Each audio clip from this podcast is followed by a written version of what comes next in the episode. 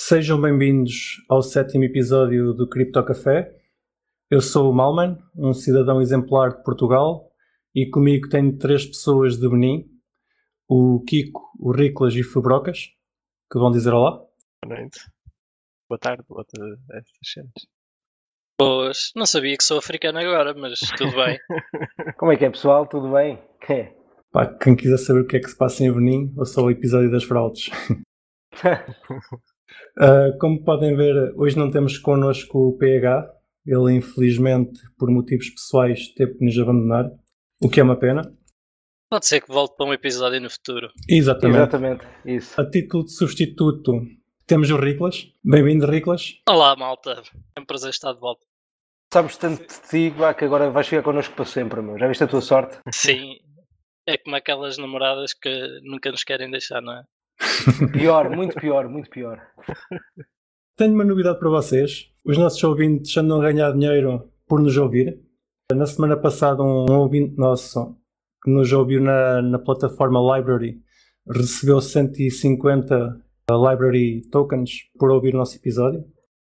Mais ou menos coisa de euro e meio. É dinheiro. E também vocês podem receber. Por acaso não, não sabia que eles pagavam tokens para, para ouvir conteúdo. É uma forma até interessante de, de chamar eh, pessoal para, para participar na rede. Sim, nunca tinha. Não, eu nunca usei a plataforma, mas uh, estou curioso, acho que vou começar a usar. Eles acho que pagam por cada visualização? Ou... É um bocado aleatório. Eles eh, não, não existe uma. Ah, não é, não é a recompensa direta? Não, não, não. Por exemplo, quem, quem publica, como é o nosso caso, eles podem nos pagar ou nós podemos dizer que o nosso conteúdo é pago e, e somos pagos no, no, token deles, mas mesmo quem está a ouvir aleatoriamente vai recebendo recompensas. E neste caso o ouvinte recebeu uma recompensa de 150 LBCs, que segundo ele foi a maior recompensa que recebeu até, até à data. Tudo por causa do nosso podcast. Exatamente. Ótimo, venha muitos. Venha mais, exatamente. Daqui está fechado. Tenho uma pergunta de uma ouvinte nossa, a semana passada pedimos para nos enviarem perguntas, uh, recebemos uma pergunta que nos pediu para explicar o que é que aconteceu com o DAO. Nós falámos muito por alto do DAO no, no episódio do Alving, se não estou em erro, e foi-nos pedido para explicar o que é que raio que foi o DAO e, e porque é que a gente porque é que é conhecido. Vocês ainda se lembram do que é que aconteceu? O que é que tens a dizer sobre o DAO, Fabrocas? Pá, recordo-me, recordo-me bem. Acho que foi provavelmente um dos momentos mais épicos e de aprendizagem, sobretudo, que, pá, que a rede Ethereum teve logo no princípio. Um, epá, o DAO, basicamente, o DAO é uma Decentralized Autonomous Organization. Epá, a ideia daquilo era as pessoas poderem utilizar como um mecanismo de, de, de, pá, de organização, de crowdfunding, etc. O DAO era um, é um smart contract a correr em cima da plataforma Ethereum. Exatamente, exatamente, precisamente. E, epá, e utilizava, no fundo, o token de Ethereum como um mecanismo de. de utilizou-me o token de Ethereum como uma parte das ICOs como um mecanismo de crowdfunding. Um, só que depois correu mal porque aquilo tinha, pá, tinha um bug em que era possível uh, extrair os tokens do contrato. Foi isso que aconteceu, basicamente. Uh, e que gerou um hard fork. Não sei se o Kiko agora quer acrescentar o que é que aconteceu depois do hard fork. Foi muito interessante. Pá, eu já não me lembro bem, mas tenho ideia que eles depois quiseram fazer um rollback. O Ethereum Classic. Exato.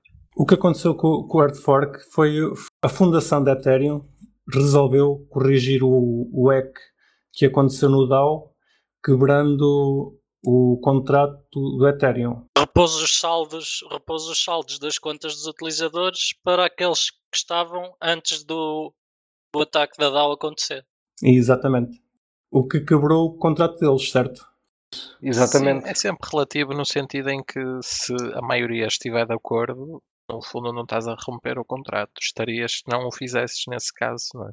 É, é um assunto complexo, digo eu. Sim, Sim, tanto é complexo que isto aconteceu em 2016 e ainda estamos a falar disto.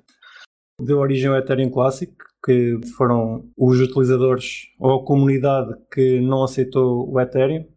Então a, Fundação Ethereum fez o tal fork que restituiu os fundos a, aos utilizadores do DAO que foram usados e o Ethereum Classic não restituiu os fundos continuando a rede a partir desse ponto, não fazendo o tal fork, simplesmente continuando a rede com o consenso anterior. Precisamente isso. Certo. Yeah. E pronto, penso que sobre o DAO é isto. Espero que a nossa ouvinte tenha ficado esclarecida. Se não tiver ficado, pode-nos mandar novamente um e-mail.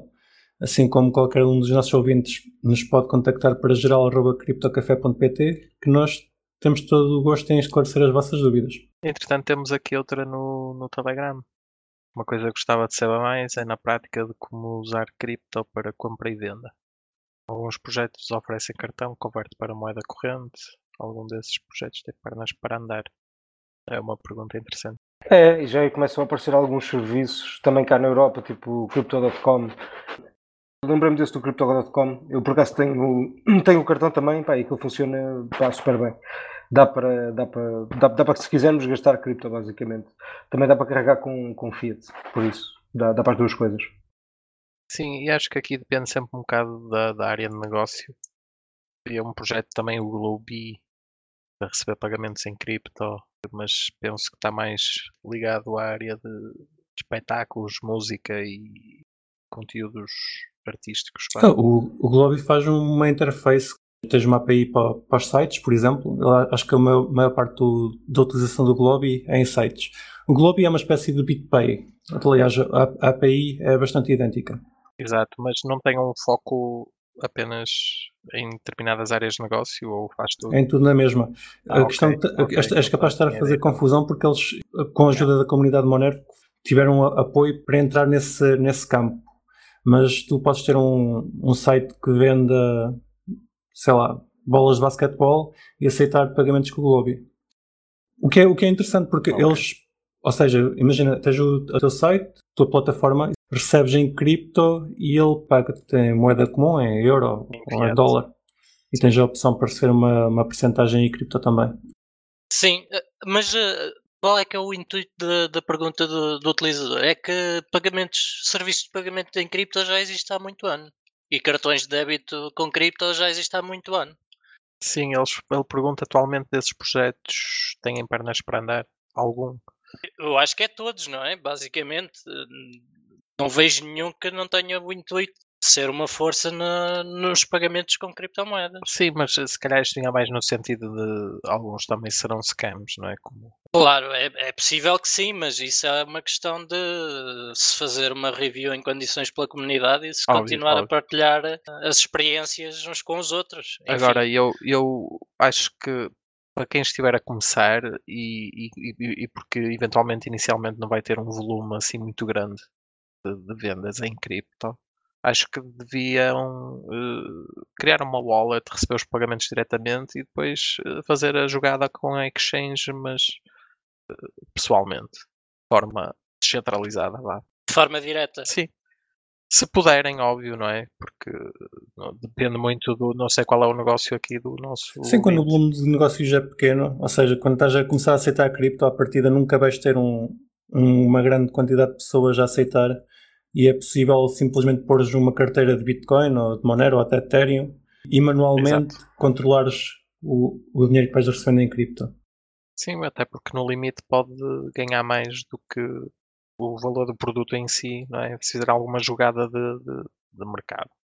Mas acho que aí até estamos a falar de coisas diferentes, não é? Porque se nós estivermos a falar de serviços permitem fazer compras com cartões de débito quer que seja, é um produto. Serviços que permitam fazer pagamentos com criptomoedas já é outra coisa. E temos, por exemplo, o caso dos portugueses da, da Utrust com esse tipo de serviço, enquanto com cartões de débito temos muitos projetos, mas que, na minha opinião, maior chamamento desse tipo de projetos é para se poder fazer um melhor controle do, do dinheiro sem passar por uma conta bancária da própria pessoa. Por exemplo, com levantamentos multibanco.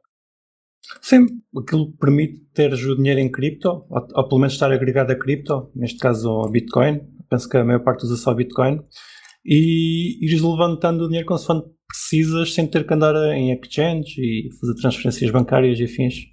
Certo, basicamente é essa empresa que é a exchange. E é bastante útil. Acho que assim, a resposta é sem dúvida que tem pernas para andar. Agora, como em todas as áreas, pode haver scammers eu acho que o mais conhecido, e acho que não é scam, pelo menos nunca ouvi ninguém a, a reclamar, é o Revolut nesta área, certo? Revolut não, não podes meter cripto. Não compras, mas é derivados, é só o preço, basicamente. Exatamente. Tu metes dinheiro e, tinhas, e tira, eh, metes fiat e tiras fiat. Depois lá dentro é que podes comprar cripto. en- Entre aspas. Exato, exato. Ok, ok. Pensava que podias pôr, eh, pôr cripto. Qual é que é mais conhecido? O mais conhecido é o IREX. Pá, há uma que eu gosto muito, mas também é muito recente ainda, atenção. Mas é, pá, é um projeto que eu acho interessante, que é o Dharma, que eles basicamente construíram, pá, também construíram uma forma de receber e enviar pagamentos cripto. Pá, também dá para fazer tipo ganhar interest com, com o compound, etc. Com, com aqueles protocolos de, de DeFi. Um, mas aquilo é tudo, são tudo smart contracts, epá, e aquilo dá, dá para ter, dá para carregar com fiat, basicamente. Pá, não, não perguntes como, eu nunca usei ainda, mas pá, tu, pá, hei de experimentar, de experimentar, mas, mas já ouvi falar do Dharma que é um projeto muito interessante.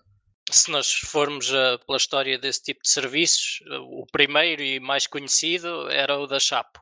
Exatamente.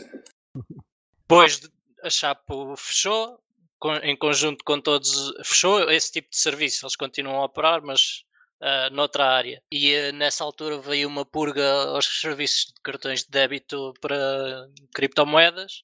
Eventualmente uh, mudaram de provider, as empresas quiseram continuar com esse serviço.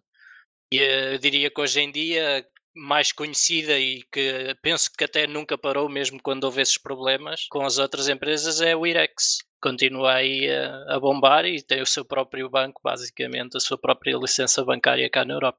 Eles operam mesmo a partir da Europa, então. Sim, a IREX é uma empresa, se não me engano, do, da Estónia.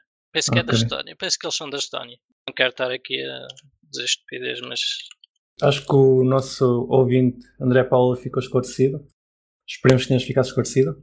Entretanto, esta semana temos aqui alguns pontos para, para falar. A Grayscale, que é um fundo de cripto, mas basicamente a notícia é que desde o halving do Bitcoin eles compraram mais Bitcoins do que as que foram mineradas. Uma vez e meio mais. Ou seja, foram mineradas cerca de 12 mil, eles compraram perto de 19 mil, o que é uma notícia muito boa em termos de preço. Quer dizer que existe muita gente a querer comprar Bitcoin a este preço, pelo menos. Então eles estão a segurar o mercado. Exatamente.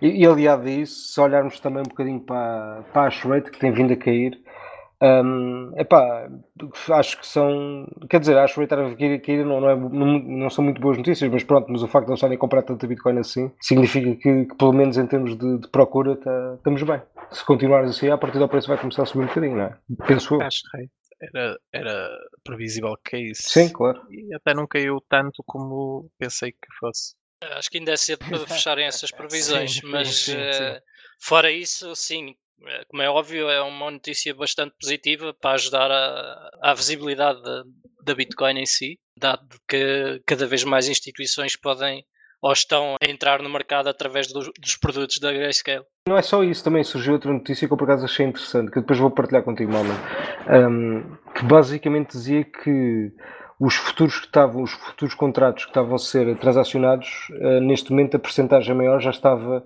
naqueles que pagavam em Bitcoin, basicamente. Pá, isso é muito, muito positivo, a meu ver, porque pá, até há muito, bem muito pouco tempo os futuros estavam a pagar basicamente em dólar, quando o contrato terminava. Pá, e agora está tá, tá a haver aqui um shift de confiança, basicamente. Isso é muito Isso bom. é muito interessante. Já agora, uma dúvida que eu também tenho, e talvez algum de vocês saiba, se não souber a gente corta esta parte. A Grayscale é um fundo que angaria utilizadores eh, para comprar Bitcoin. Eu sei que existe al- algum tipo de benefício em os utilizadores comprarem, comprarem Bitcoin ao fundo no lugar de estarem a comprar Bitcoin. Vocês sabem que tipos de benefícios são esses?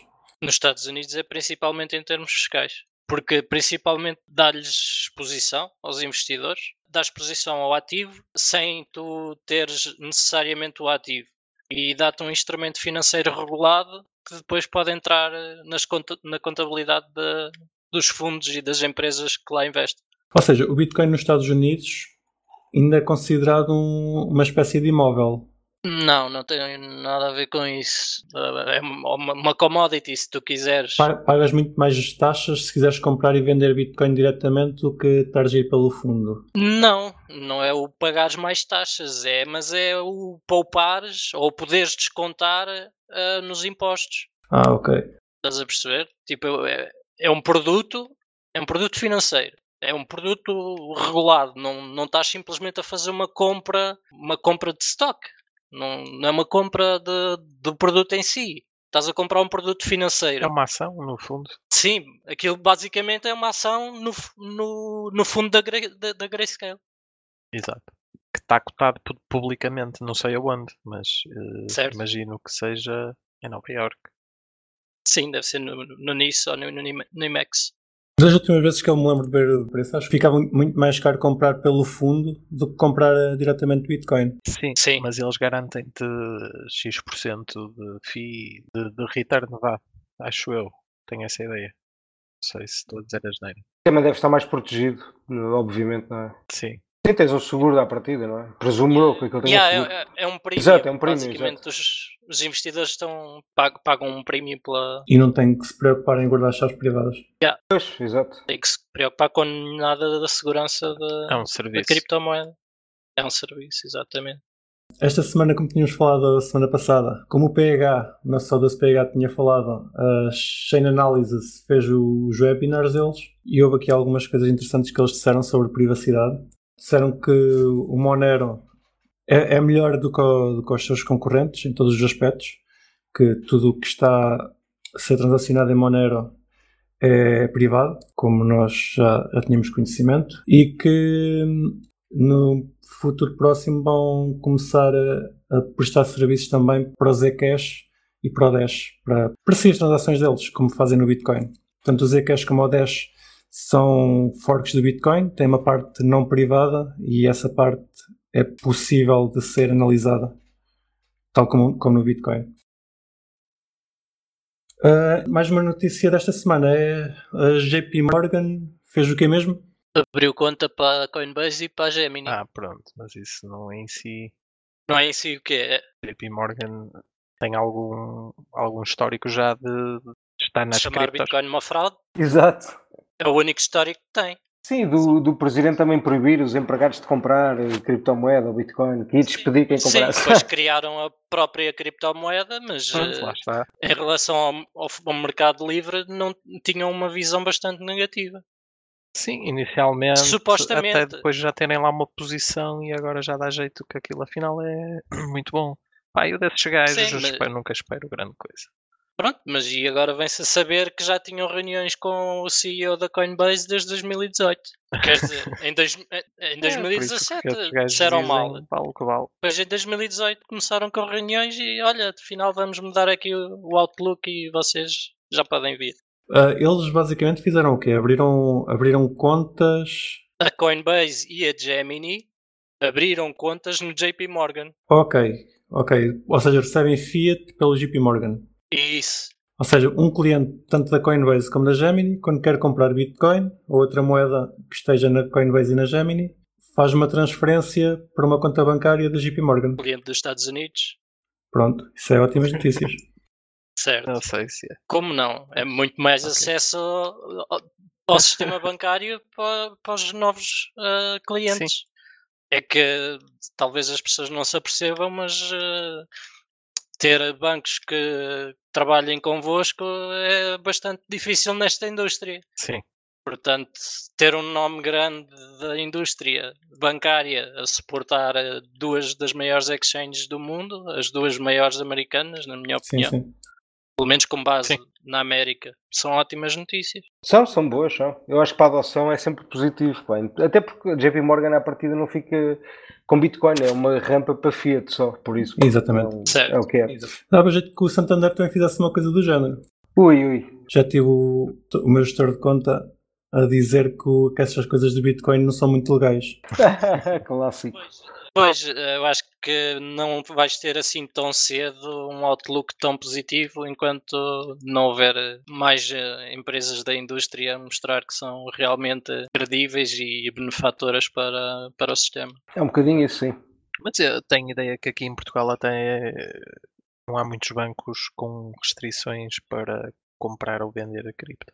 Estás bastante enganado. Tu, tu tens conhecimento de bancos que ainda tenham muitas restrições, Riclas?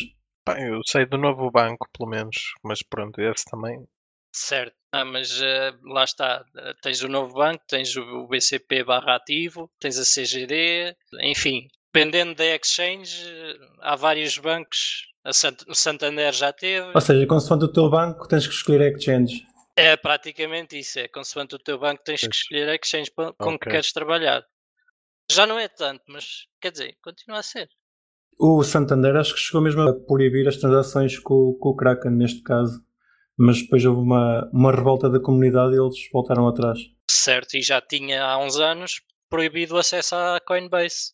Yep. E nesse caso o Santander recuou também e uh, mais recentemente é o novo banco e a Caixa Geral de Depósitos e uh, o BCP, o Ativo Banco também a fazerem esse tipo o de limitação. O Ativo Banco pertence ao BCP, não é?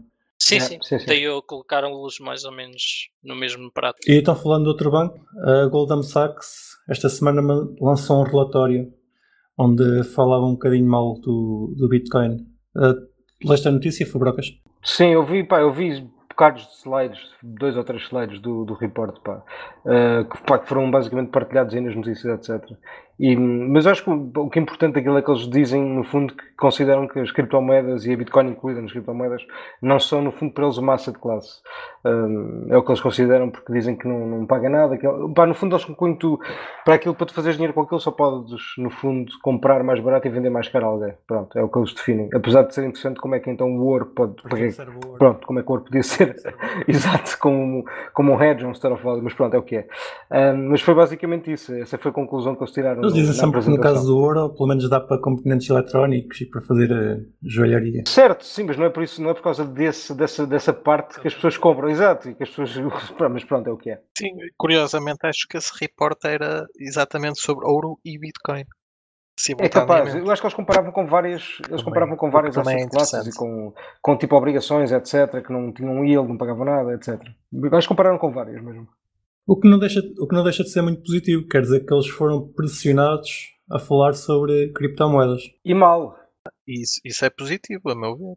É porque há muitos clientes a querer comprar e eles eh, tiveram de. Só a questão de falar é, já é sinal que foram pressionados sim, a tal. Mas tiveram de falar.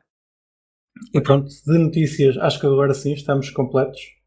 Vamos passar então para o, para o tema da semana, que é o consenso. Sendo isto das criptomoedas, antes de tudo, uma base de dados que funciona de forma distribuída, a grande questão que se coloca é como é que os participantes chegam ao consenso de que a base de dados que têm é correta e é a mais recente. Esta é argumentavelmente a grande descoberta de Satoshi Nakamoto. O Satoshi Nakamoto chegou à conclusão de que a melhor forma de obter esse consenso seria com Proof of Work. O Proof of Work foi inventado em 1993 e é uma tecnologia anti-spam. Uma das primeiras ideias com o Proof of Work era mesmo evitar o, o spam nos e-mails. Já no blockchain, o objetivo é obrigar as pessoas que querem participar na validação da rede a gastar energia, muita energia. Essencialmente, todas as máquinas que estão a participar na validação têm que fazer um brute force e tentar encontrar a, a chave necessária que lhes permite criar o bloco seguinte, criar um novo bloco com transações. O Proof of Work é seguro porque acumula toda a energia gasta numa única hash, o que implica que qualquer alteração ao bloco, qualquer alteração que alguém queira fazer ou que já se passou anteriormente, requira a quantidade de energia gasta até então, o que torna extremamente caro alterar ou forjar o blockchain.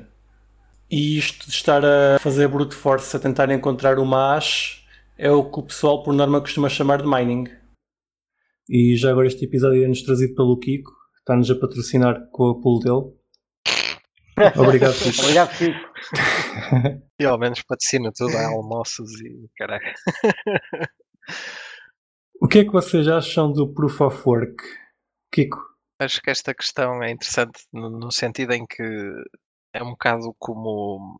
Tem muitas nuances. Sim, tem algumas nuances. Mas acho que aquela malta, a maioria do pessoal que entra nas cripto nem, nem pensa nisto, não é? É um bocado como usar a internet e não, não saber como é que funcionam os protocolos, como é que, o que é que é TCP, IP, o que é que são IPs, ou o que é que são... Hoje em dia já nem sabem passar cabos de rede. Porque não é preciso. Sim, a maioria, não é? Mas, no fundo, o Proof of Work, sem Proof of Work não há blockchain, não é? Porque sem Proof of Work não há blocos e sem blocos não há blockchain. É, é um bocado tão simples quanto isto. No fundo, o mining e os nodes garantem, porque a validação das transações também é feita pelos nodes, não é? Mas os nodes vão agregando as transações na chamada mempool e, e, e depois estas transações só são adicionadas ao próximo bloco quando um miner, eh, no fundo, como se costuma dizer, mina um bloco, ou seja, encontra tal hash que todos os miners estão a, a procurar talvez em linguagem mais simples, por favor, que é a resolução de um problema matemático para adicionar um bloco de transações uh, à blockchain, à rede da, da criptomoeda. Sim. E a parte gira disso é que, uh, ou seja, isto, isto funciona porque depois temos um prémio pago a quem faz este trabalho todo. Eu acho que também é uma das Pá, do, ou seja, este mecanismo de incentivos que o, que o Satoshi implementou acho que é, é, pá, é brilhante e é, era no fundo era o que faltava para nós conseguirmos ter, ter tipo uma rede distribuída, basicamente. Uma, um, um, mecanismo de consenso que funcione uh, sem uma criptomoeda pá, não pode nunca ser distribuída à partida. Um, e, e, eu acho que isso aí é uma, é uma junção, é uma, uma, resolução de um problema também que acaba por ser económico. acho que é muito, muito interessante, porque não é, não é só um problema técnico em si, é também a capacidade de perceber que para distribuirmos esta rede uh, e para as pessoas trabalharem de uma forma eficiente e que respeite as regras do protocolo, epá, então temos de lhe pagar alguma coisa. Epá, isto é muito fixe, eu acho. Sim, os mineradores tanto recebem a, o block reward, que é o, o que está definido pelo protocolo que a rede paga, como as taxas das transações. Sim, mas essa não é a principal eh, razão pela qual existe a recompensa.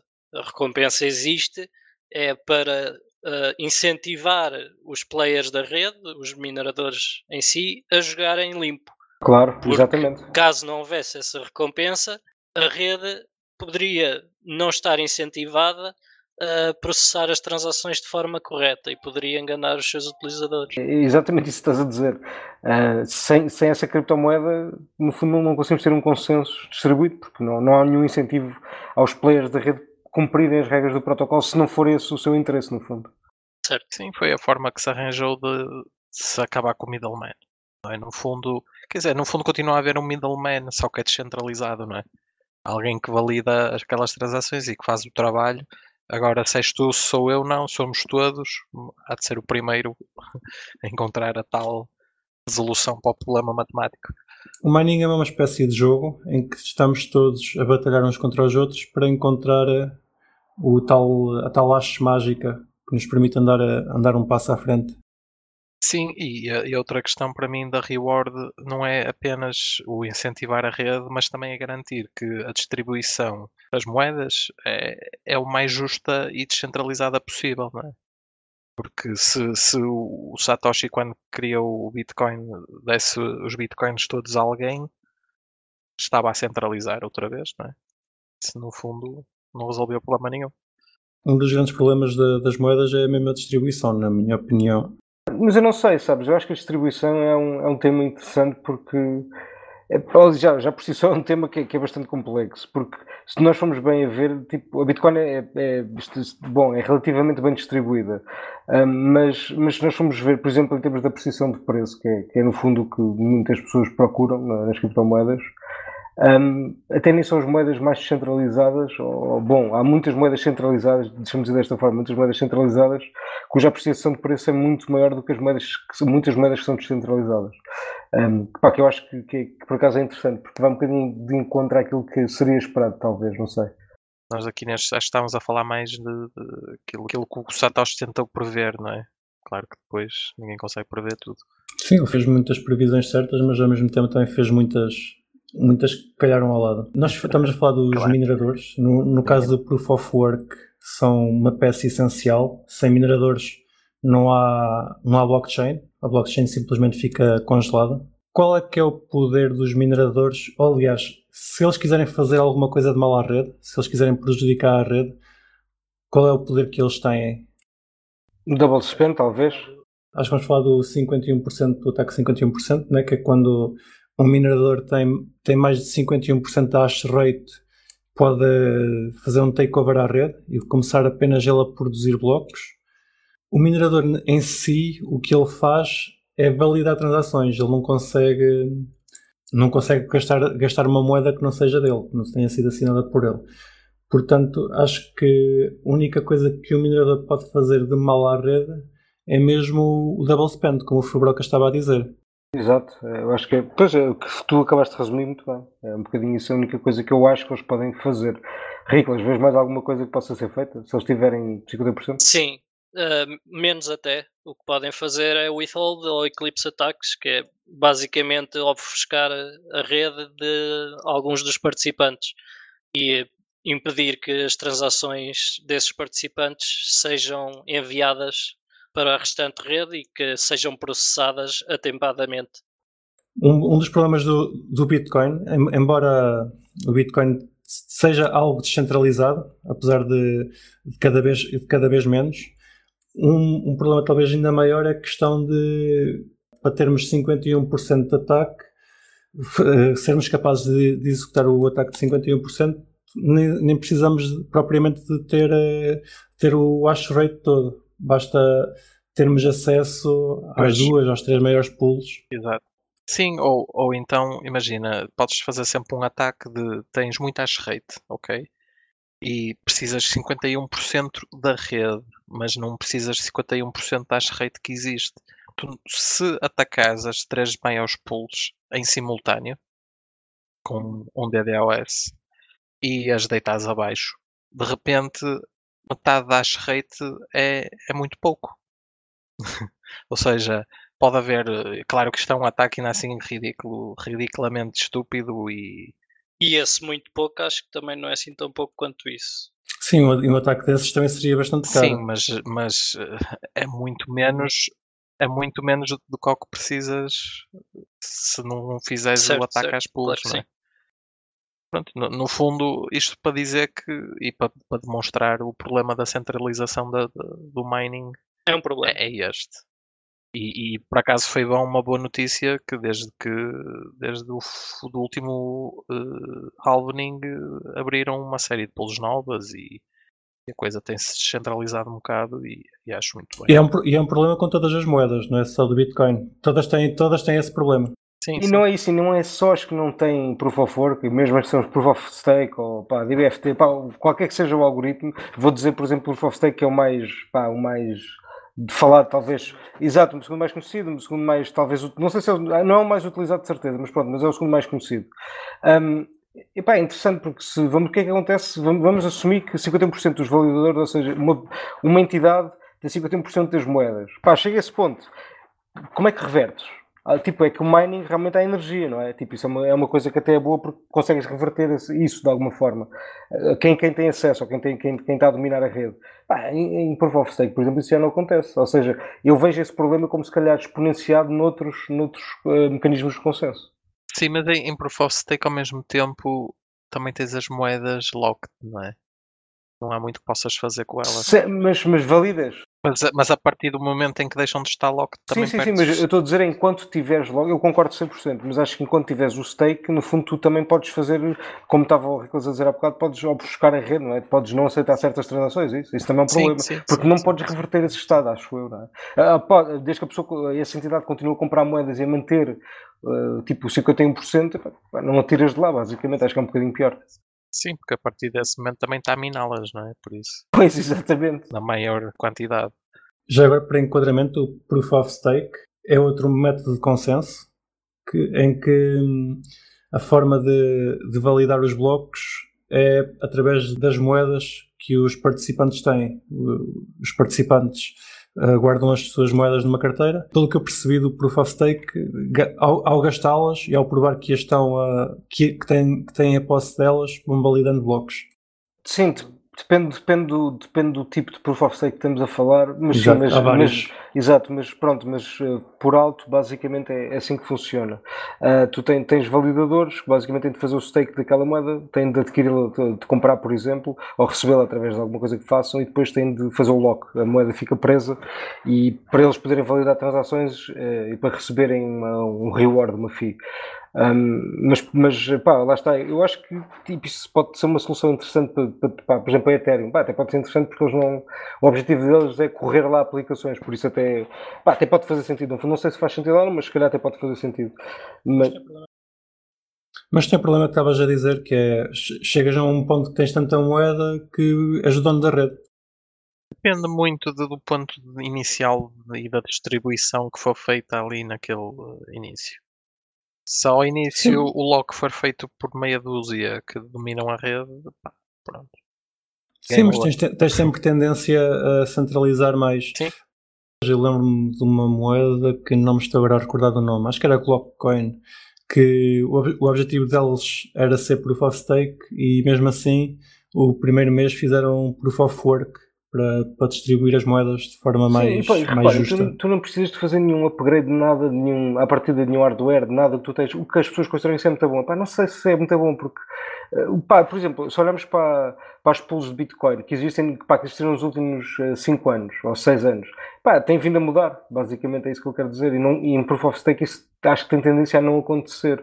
A serem sempre os mesmos players à partida. Podem não ser, mas a tendência à partida vai Sim, ser não, assim. não há um custo, não há um custo Exato, não há um custo, não há um custo de continuar. E na Bitcoin ter um custo de continuar, epá, também é bom, eu acho. Porque também te requer de ti que, pá, que gastes não, tipo capital, tempo, etc. para manter-te como. Que continuas a investir de certa forma não é? No Exatamente. ecossistema e na rede. Sim, E, e no caso, por exemplo, do Ethereum, pode vir a acontecer que no fundo vai ser controlado pelas exchanges e Pois, pela eh, fundação. sim, e mais sim, isso é um ótimo ponto de vista, realmente. É, quem tem mais Ethereum são elas, são as exchanges. Agora, yeah.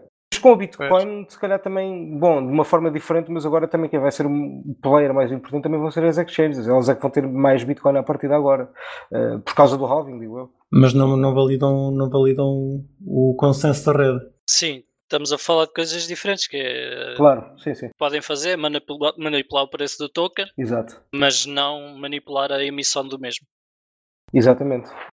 Ne- Nem a validação. em validação das transações. Sim. Sim, nem impedir ninguém de meter ou tirar lá moedas. No Proof of Stake isso já, já é diferente. Por exemplo, o, o Kraken tens hipótese de fazer lá o baking do, do Tesos. Staking. Para quem tem Tesos, se calhar é Sim, é baking, é baking. É, em Ardor, em Ardor também é baking. Há umas quantas que chamam Ah, é? baking esse tank. É, é. Ok. Sim, e, e para quem tem as moedas e quer simplesmente pô-las a render, é muito mais simples meteres no Kraken e dar-lhes o- poder de, de- de serem eles a validar os blocos do que estás tu a fazer, a fazer isso. Exatamente. Pois eu nem, nem sei como é que se faz isso, nunca fiz. Eh, Tenho que Sim, experimentar. também desconheço. Se é possível fazer isso de forma tipo descentralizada, entre aspas, eu posso Podes fazer, fazer isso na na minha wallet e fico ali a minar. Exatamente. Exa é Ok. essa a ideia. Pois eu nunca experimentei. Sim, o Proof of Stake Nice. idealmente é descentralizado tal como o Proof of Work. Só que a conveniência de deixar os teus tokens num sítio onde não tens tanto, tanto problema, tanta dor de cabeça, não tens que gastar eh, hardware e funciona exatamente da mesma forma, acaba por ser muito. Sim, desde que confias, não é? Já no Proof of Work ainda existe aquelas coisas do, da mineração de cloud, mas nunca, nunca chegou a pegar em condições, acho eu. Pelo menos eu não tenho conhecimento de nenhuma que tenha funcionado extremamente bem. Funcionam, isto normalmente são scams, meu. eles ficam, eles enriquecem rapidamente. Sim, mas quem, mas quem não quer ter o trabalho acaba por, eh, por, por- por não ganhar nada, vá, mas perde. Exato. Sim, mas isso também houve produtos legítimos nessa área. mas- Claro, claro.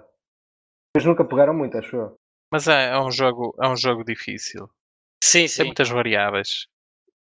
As rewards baixam, eh, a dificuldade sobe, o preço da moeda não é estável, eh, o preço da luz é, a net também, o hardware também, então fica uma equação complicada, não é? Sim. Ag- Agora, eu- eu diria também, acho que é importante falar no, no Proof of Stake, é, em princípio, com o crescimento da moeda, torna-se mais Claro. difícil de alguém com uma grande stake manter a sua influência. Sim. Eu acho que era uma das críticas principais que se faz ao Proof of Stake como protocolo, como se pode ver no Ethereum, que é o caso mais conhecido, mas eu acho que essa preocupação tende a diminuir com o crescimento da rede e acho que cada vez menos vemos influência de quem tem mais moedas a influenciar a, a validação dos blocos e da, da, criação de moeda. Sim, até porque fica extremamente caro comprar as moedas para, para ter, ter influência. A partir, de um, a partir de um certo momento, uh, as pessoas deixam de querer vender. Sim, e a partir de quanto mais moedas fores comprando, também mais caro se vai ficando porque menos quantidade no mercado, basicamente é isso. Sim, mas aí depende muito, por exemplo, no caso do Ethereum, se a emissão se mantiver, não é? Mas depende da inflação. Quem tiver a fazer staking, sim.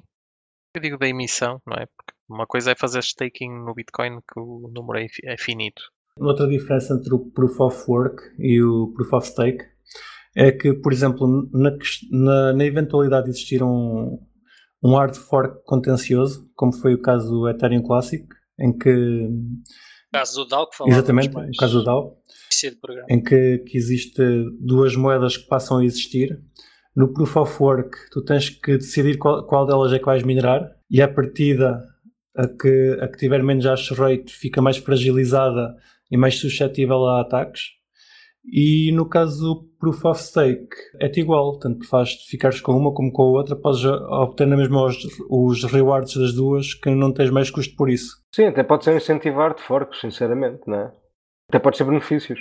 Sim, mas acaba por ser se calhar uma coisa mais negativa. Existe mais um incentivo à divisão, talvez. Sim, eu não sei se isso é bom ou mau, sinceramente. Por acaso agora nem sei, não, não consigo chegar a uma conclusão. Não, não me parece. Vejo coisas positivas e coisas negativas nisso, sinceramente. Pá, por exemplo, se tu tens. Eh, epá, deixa-me pensar, o que é que poderia vir mal. Não sei, se tu tens várias moedas a acontecer, tipo, um, ou seja, não tens uma, um peso na, na, na, vou dizer, na tomada de decisão, porque podes fazer staking de duas moedas, tipo um artefato do outro ao mesmo tempo pá, tipo, em termos de ganhos, podem, depende, vão, umas pessoas vão ganhar, outras vão perder, pá, não sei, olha, sinceramente não sei.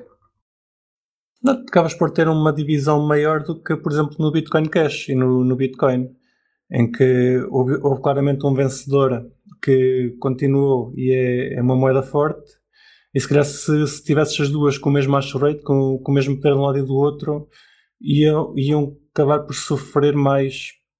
Também é, é apenas especulação, Pá, aumenta a competição, talvez, parece-me a mim. Talvez.